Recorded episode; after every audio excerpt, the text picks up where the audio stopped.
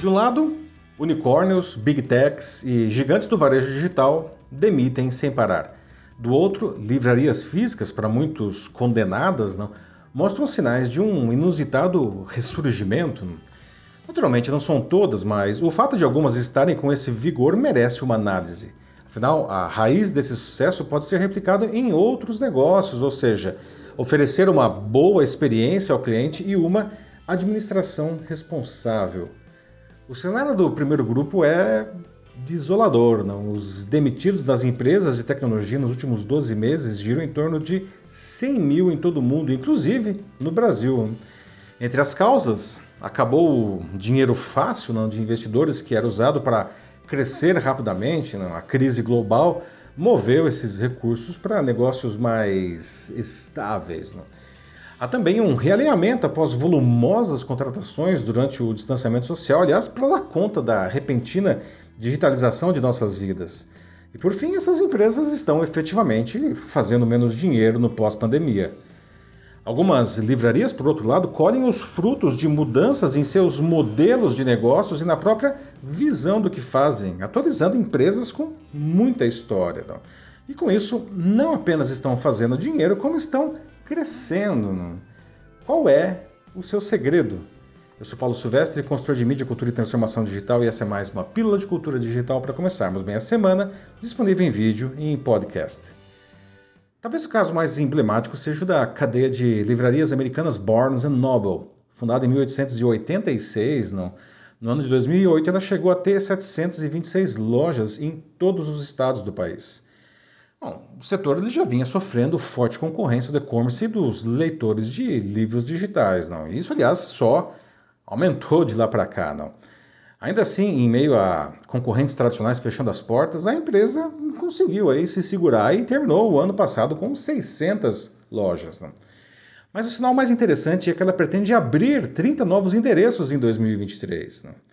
O bicho-papão do setor, não, a quem se atribui a grande parte dessa quebradeira é a também americana Amazon, com a sua, enfim, máquina de vender tudo, inclusive livros, que aliás é a sua origem, não? e o seu leitor eletrônico Kindle. Ela provocou grandes mudanças no comportamento do consumidor. Não? As pessoas estão lendo mais, não, com o digital ganhando mais espaço, tanto no formato quanto na forma de uh, comercialização. Livrarias e editoras que, enfim, não conseguiram se adaptar a isso, não, foram colocadas para fora do mercado.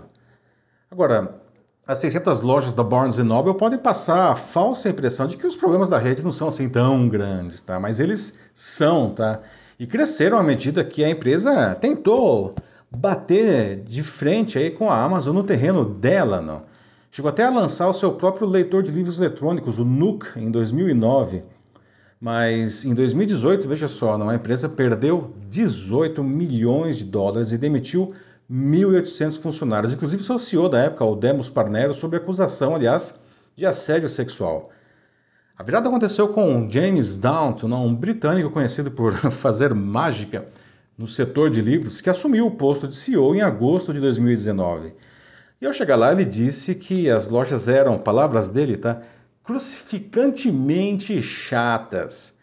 E então começou seu trabalho, que aliás de mágico não tem nada, não, apesar de contrariar o que executivos do setor defendem. Por exemplo, ele eliminou os descontos não, com, com a crença de que eles diminuem o valor percebido dos livros.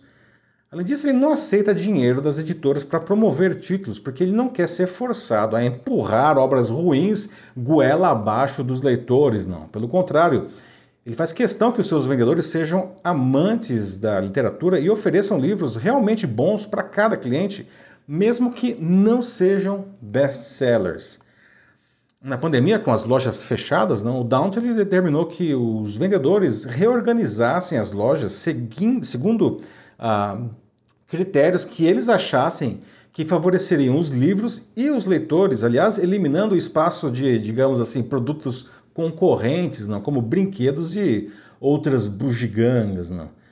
Agora, ironia das ironias, não, algumas das novas Barnes Noble podem ocupar lojas onde recentemente a Amazon tentou ser, é, tentou, aliás, sem sucesso, não, uh, vender livros nos Estados Unidos. Né? Para muitos, o Daunt ele pode apenas ter sorte, não? mas não é nada disso. Não? E aliás, ele também não está sozinho. Tá? Essa mudança bem sucedida sugere o fim das mega livrarias, no que reuniu incontáveis serviços para atrair o público, desde café até eventos musicais. Não? Era como se os livros não fossem mais suficientes para atrair os clientes. Quando isso se alastrou pelo mundo há uns 30 anos atrás, não, é, muitas boas livrarias sucumbiram àquele novo poder impulsionado pelo dinheiro. Não.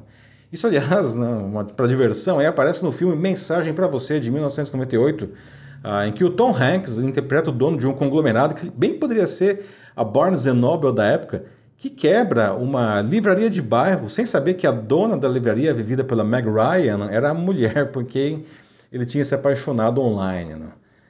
Bom, se são necessários café e brinquedos para vender livros, talvez o negócio não seja livros. Como em qualquer caso, a boa venda acontece quando se conhece o produto e o cliente e quando se é capaz de se oferecer o produto certo para cada necessidade sem forçar a bola da vez. Por mais que exista dinheiro de incentivo, não, a longo prazo as pessoas vão comprar mais daqueles que os atenderem genuinamente bem. Não? Esse é o segredo da Amazon. Não? E sim, é de amplo conhecimento que a empresa tem práticas consideradas abusivas contra fornecedores e, fornecedor e funcionários, não? problemas que, aliás, precisam ser resolvidos.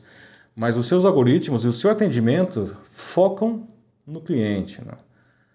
Na época em que a Amazon se preparava para operar no Brasil, não, eu trabalhava para uma grande editora nacional e eu ficava chocado quando nas reuniões semanais da diretoria a preocupação era buscar mecanismos para atrapalhar ao máximo a chegada da gigantesca concorrente, não. Em nenhum momento eram propostas soluções para a experiência dos clientes passar a ser melhor que a oferecida pela Amazon.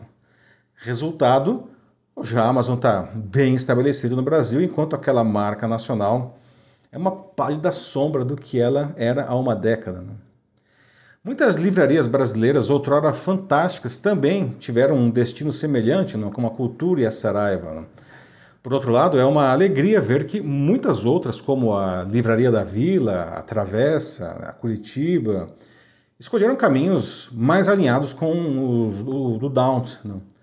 Elas estão crescendo não? aqui no Brasil, não? mesmo com a crise, mesmo com a pandemia, mesmo em um país conhecido por ter cidadãos que leem pouco. Não? E elas conseguem isso porque uh, atendem bem o público no seu negócio, que é vender livros. Né?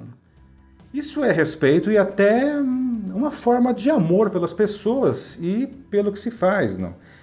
E a ideia pode ser aplicada a qualquer negócio. Não, não há nada de errado, evidentemente, não em querer diversificar, desde que isso não o tire do seu foco uh, e o afaste do seu público. Eu tenho muitas atividades, mas eu amo jornalismo. Aliás, é por isso que eu estou aqui conversando aí com vocês, não? Eu espero fazer isso sempre bem, não? Talvez, talvez, não? Seja o caso de gestores de todos os negócios perguntarem o que, que eles amam. É isso aí, meus amigos. Você já parou para pensar como é que está a sua carreira e a sua empresa nisso tudo, não? Será que vocês estão verdadeiramente aí atendendo bem os seus clientes? Se você quiser debater sobre como melhorar a experiência que oferecem ao cliente, a chamada Customer Experience, não, mande uma mensagem aqui para mim que será um prazer conversar com vocês. Eu sou Paulo Silvestre, consultor de mídia, cultura e transformação digital. Um fraternal abraço. Tchau.